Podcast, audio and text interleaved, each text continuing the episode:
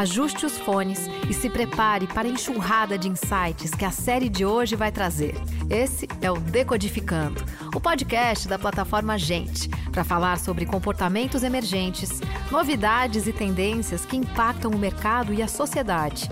Nos próximos minutos, queremos te dar a conversa mais produtiva da sua vida.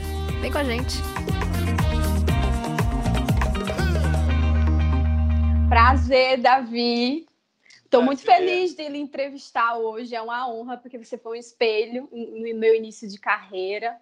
É, essa não identificação só pelo mundo de ser um chefe de cozinha e ter um restaurante, dessas missões sociais. Admiro demais seu trabalho. Estou muito feliz de estar aqui hoje te entrevistando.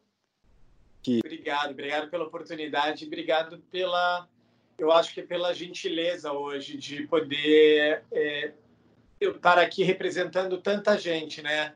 Eu tenho ido ao front, como eu digo, eu estou aqui no refeitório Gastromotiva. Hoje eu quero poder explicar um pouquinho do como funciona, mas também do que, que acontece aqui e poder também cada vez mais representar uma população que às vezes tem muito acesso à comida e outras que têm um acesso muito limitado à comida. Então eu me sinto aqui muito como um muitas vezes um mensageiro e talvez uma pessoa que pode trazer alguns aprendizados de tanto tempo de estar convivendo com pessoas em vulnerabilidade.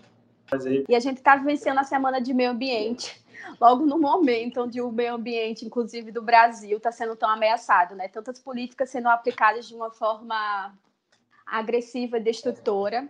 E você vive isso na prática, né? Você vive esse impacto na prática de um sentido de provocação de mudança. Então, explica para todo mundo o que é o Gastromotiva, que é esse projeto lindo que você está à frente aí durante tantos anos.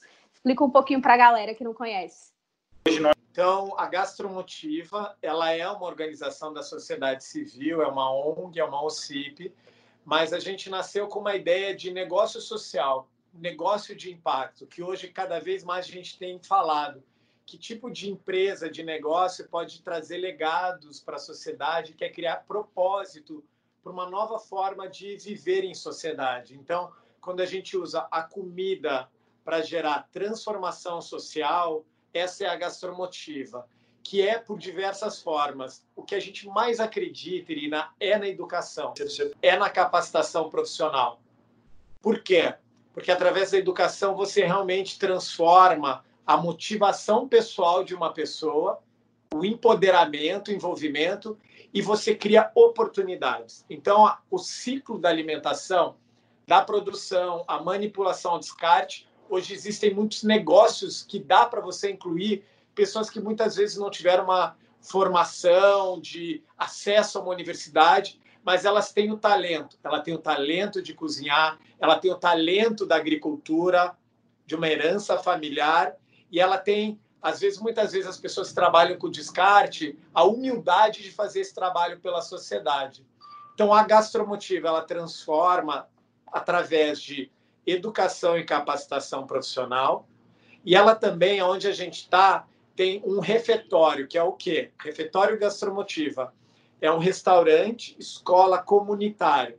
Então, aqui nós temos cursos gratuitos para cozinheiros, com ênfase em gastronomia social e sustentável. A gente tem módulos de empreendedorismo para aquela pessoa que às vezes faz uma, um delivery de uma comida ou faz um pão de mel, que está na, na parte não formal da sociedade, um trabalho mais informal. Mas aqui a gente também trabalha o combate ao desperdício do alimento, então a gente só cozinha com doações e também atende moradores de rua, pessoas em situação de vulnerabilidade. Então, se você falar que a gastromotiva é educação, é. A gastromotiva é um restaurante escola, é. E a gastromotiva, eu acho que ela é uma pioneira, nós, em pensar o ciclo da alimentação como um ciclo de inclusão social. Então... É 100%, né? A gente tem consciência que a cadeia de alimentos é a que mais destrói e muitas vezes a gente se vê muito distante dessa cadeia, né? Só que somos nós, consumidores, que muda né, toda essa estrutura reversa. E você faz isso há muitos anos. A base da educação que a gente tem é uma mistura de três elementos. Primeiro, o autoconhecimento, porque através da informação eu transformo isso em conhecimento, em consciência. Então a gente é muito da experiência. A outra parte é a capacitação técnica. É você ter o cuidado, entender toda a parte de manipulação de alimento, de negócios e tal. E a outra parte é o meio ambiente. Então é um tripé que a gente acredita e a gente tem em todos os nossos projetos. É, por que, que eu falo de autoconhecimento? Nasceu de uma experiência minha de entrar na favela do Jaguaré, um lugar onde eu tinha medo de ir, onde eu tive que trabalhar todos os meus preconceitos. Eu encontrei 99% das pessoas que viviam naquele lugar, pessoas que vivem preconceito, que vivem a mesma, o mesmo medo que eu sentia de entrar lá, eles sentiam de daqui. Então ver que a nossa experiência de encontro humano pode gerar pontes Aí nasceu a gastromotiva. Eu comecei a pensar em como democratizar a gastronomia e através da educação e da capacitação profissional. Então daí me vem em 2008 conhecer o movimento Slow Food, que muitas pessoas conhecem, que para mim já fala o que para mim é sustentabilidade do meio ambiente, que é a comida boa na produção, de sabor, limpa e justa, justa na, na produção, de pagar o correto para o pro produtor, para o produtor rural, da família, o orgânico, se possível. Agora, se você me perguntar como eu considero hoje uma alimentação sustentável, para mim a palavra mais importante é que respeita a integridade do alimento, do meio ambiente e das pessoas. A gente vê agora, nesse momento de Covid, assim, essas desigualdades sociais tão escancaradas. E muitas pessoas, só a partir desse momento, estão conseguindo enxergar o quanto a sustentabilidade é importante. E é importante como guia de vários pilares, né? E você costuma trabalhar todos esses. Você, na prática, de verdade, aí dentro do seu trabalho, que estão dentro de comunidades, você está vendo esse impacto nas pessoas? essa diferença ou essa vontade de provocar algumas mudanças? Né? Irina, acho que dá para a gente ter vários olhares quanto a essa, essa pergunta que ela é tão complexa. Então, vamos assumir que existe uma desigualdade social no Brasil, uma das maiores do mundo. Uma pequena parte da população tem acesso a tudo, ao consumo, a, uma boa educação, à saúde, que a gente vê essa evidência, e uma outra parte que vive no, na escassez. Então vamos falar de solidariedade, que é a tua pergunta, né? Por um lado, nunca teve, para quem tem muito, nunca teve tanto uh, investimento social.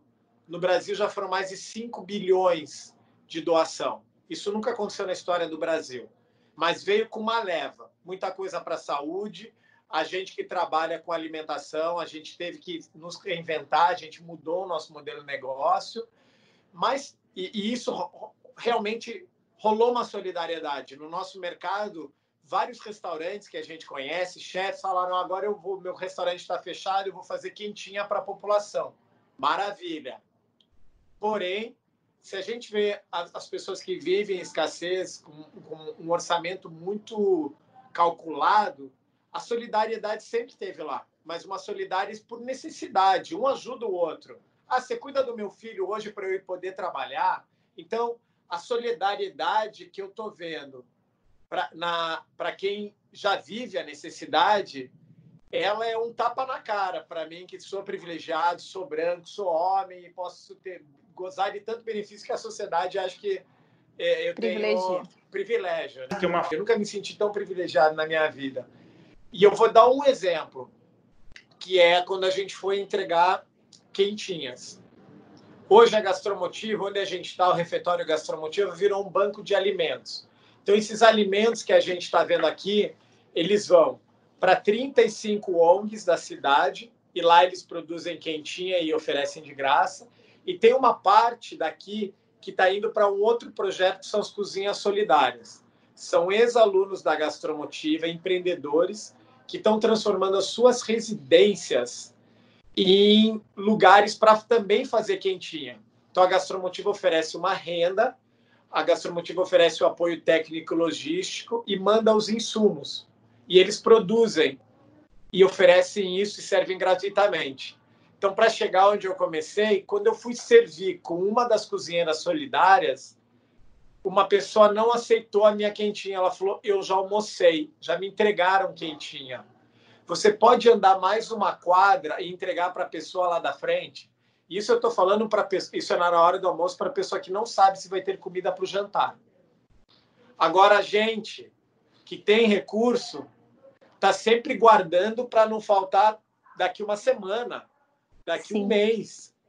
Então assim, de novo, a gente tem muito a aprender ainda como sociedade em quebrar a barreira dos dois lados. Qual é a importância de ter, como esses meninos começaram essa cozinha de combate aqui em São Paulo, de ter mais projetos de gastronomia e mais restaurantes e mais estabelecimentos e mais empresas pensando nessa pauta não só da sustentabilidade, mas solidária mesmo, assim, de como melhor repartir esse pão, né? Já que a comida tem esse poder transformador, né? Se, é, Irina, desde 2015, a, nós na Gastromotiva, a gente começou o movimento de gastronomia social. E ele se chama até Social Gastronomy Movement, porque com todas as conexões que eu e outras pessoas da nossa organização tinham com outras ONGs do mundo, a gente resolveu se juntar. A gente fez quatro encontros globais durante dois anos e a gente conseguiu encontrar uma visão e uma missão em comum. A visão é a mesma, é usar a comida, o alimento para gerar transformação social. E a transformação social do Brasil é diferente da Europa, que é diferente dos Estados Unidos e da África, mas em todo lugar tem pessoas que foram deixadas para trás. E essas 12 organizações encontraram um propósito nesse movimento de gerar conexão aprendizado, dar apoio a uma organização a outra, colaboração e daí parceria. Hoje, então, eu acho essencial que a gente é, não concorra por recursos, mas que cada um encontre a sua empresa, encontre a sua fundação, encontre os indivíduos que têm empatia e colaboração com a sua causa e que a gente cresça junto com uma mudança sistêmica mas aí você me perguntou para o lugar da, da empresa. Eu acho que a empresa tem um papel fundamental nisso. E o governo também, mas o governo ainda a gente tem desafios anteriores até ter uma pauta de gastronomia social. Mas as empresas, elas, uh, e isso eu consegui ver lá fora, em países mais desenvolvidos, que elas tiveram que mudar toda a sua transformação interna em busca de propósito por meio da responsabilidade social corporativa. E no Brasil nunca ficou tão evidente agora com o Covid as importâncias das doações das empresas para o consumidor que vai chegar no Brasil do brasileiro, muito mais querendo saber o que aquela marca faz. Eu acredito na, na parceria é, sociedade civil e empresa privada. Eu gosto disso, eu aprendo muito também em termos de gestão, em termos de, de desenvolvimento mesmo, do, de potencial da organização.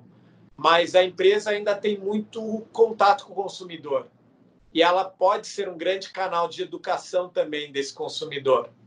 Eu concordo muito. Dois. Acho que a maior lição que eu tive quando fui me tornar cozinheira, né, fui fazer uma faculdade, foi entender a importância do coletivo.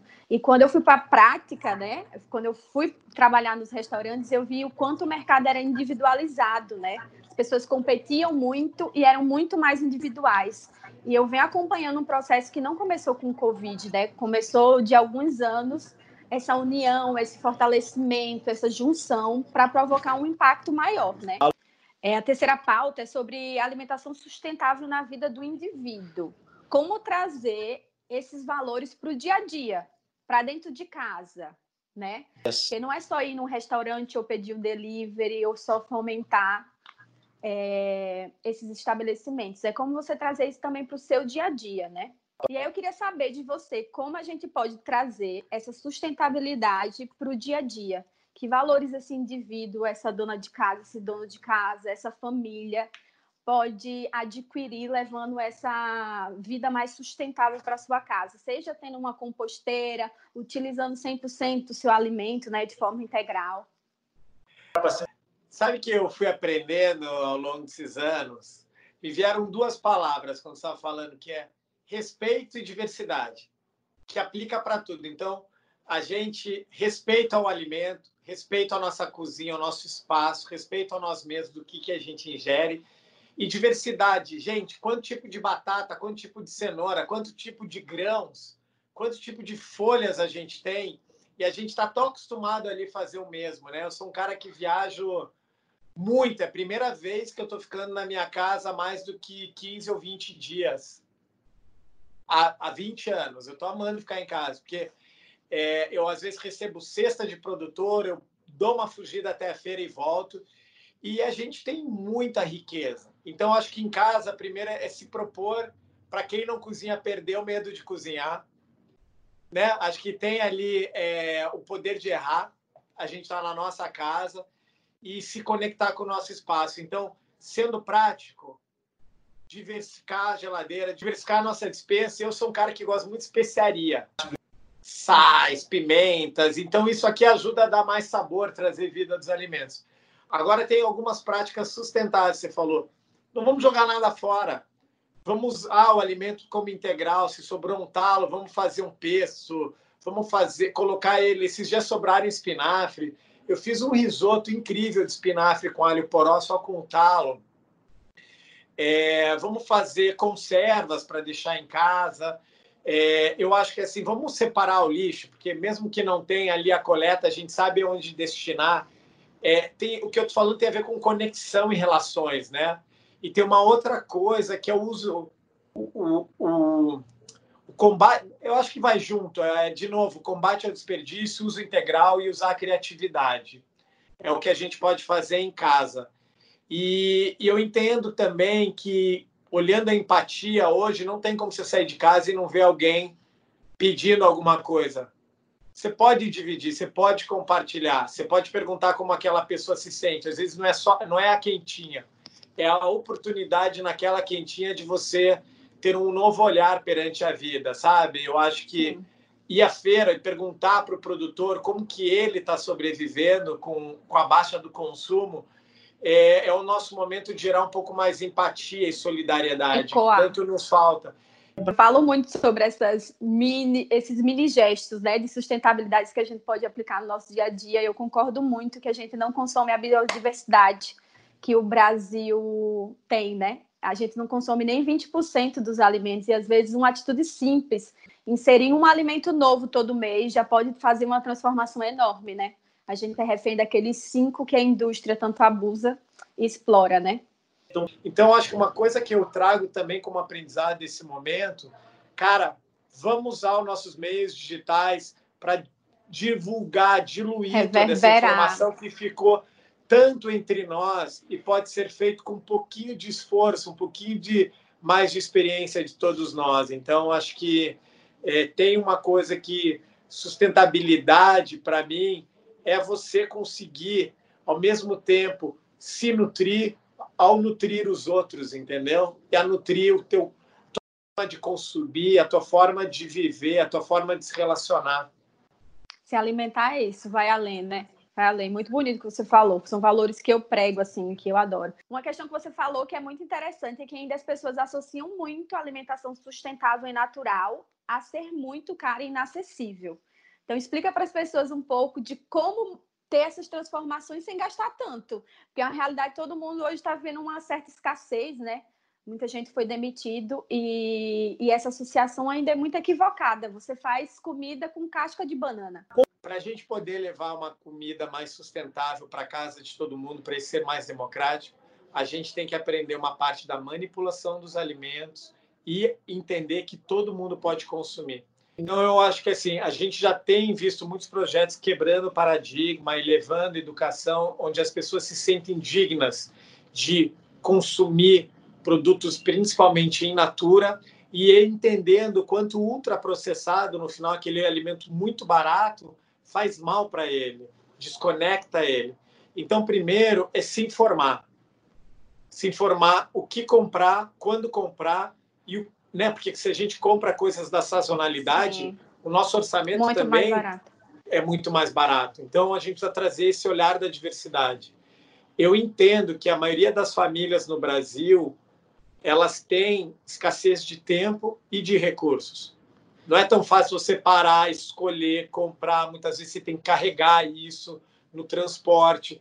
Mas se a gente começa a colocar pouco a pouco, entendendo que as mudanças são graduais, então, começando a se perguntar o que eu posso consumir hoje, ah, um dia da semana eu não vou consumir carne e eu vou é ser criativo e eu vou fazer uma receita ou vegana. Ou, a gente não pode deixar o vegano chique, porque o vegano é barato, né?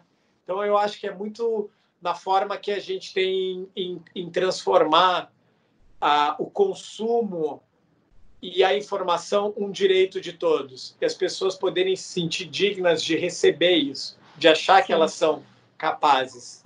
Então, assim, para a gente terminar, eu queria saber de você qual é o futuro da alimentação dentro do que você acredita, pratica e enxerga no mundo. Bom, eu acho que o futuro da alimentação ele tem a ver entre consumir e comer consciente e afetivamente. Eu digo que o afetivamente ele é o local, é a cozinha que conecta, que revela uma cultura de um país, uma ancestralidade, e é a comida que nutre, que nos nutre, que eu falei tanto. E no consciente, essa coisa de poder comer mais orgânico, com menos desperdício, menos ultraprocessado e menos lixo. Mas eu acho que até a gente chegar lá, a gente ainda vai passar por muita coisa. Se a gente for hoje olhar os países que têm menos igualdade social e uma economia mais estável, nesses países já se come dessa forma, já é o futuro, já se faz escolhas. A indústria de alimentos já teve que se adaptar ao consumidor. Então, eu vejo que para o Brasil, a gente tem que dar dois passos atrás, a gente tem que ver nossa relação de sociedade, a gente tem que rever a diversidade, a gente tem que quebrar ainda muito preconceito para que a educação e a economia elas se conectem. Então, se o futuro da alimentação é um futuro promissor, no Brasil, para mim, a alimentação agora é uma evidência da disparidade social. Então, está na mão de todo brasileiro construir o futuro da alimentação. E começa em comida para todos. Se a gente não entender que agora é comida para todos, a gente perdeu a nossa grande chance de olhar isso com mais cuidado, mais carinho e mais responsabilidade. Que lindo. Muito obrigada, Davi.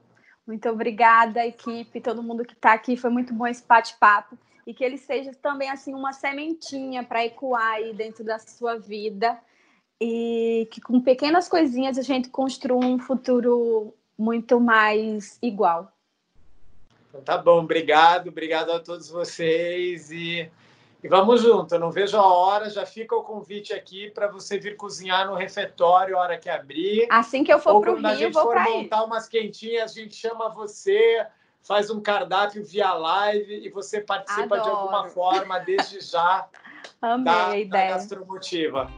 Contem comigo sempre. Muito obrigada. Este foi o Decodificando, o podcast da plataforma Gente onde tudo começa. Gente é o ponto de partida. Gente é matéria-prima para criar algo novo e relevante. Uma fonte de conhecimento viva que revela comportamentos, histórias e tendências. É inspiração. A próxima grande ideia começa com gente. Para conhecer mais, acesse gente.com.br.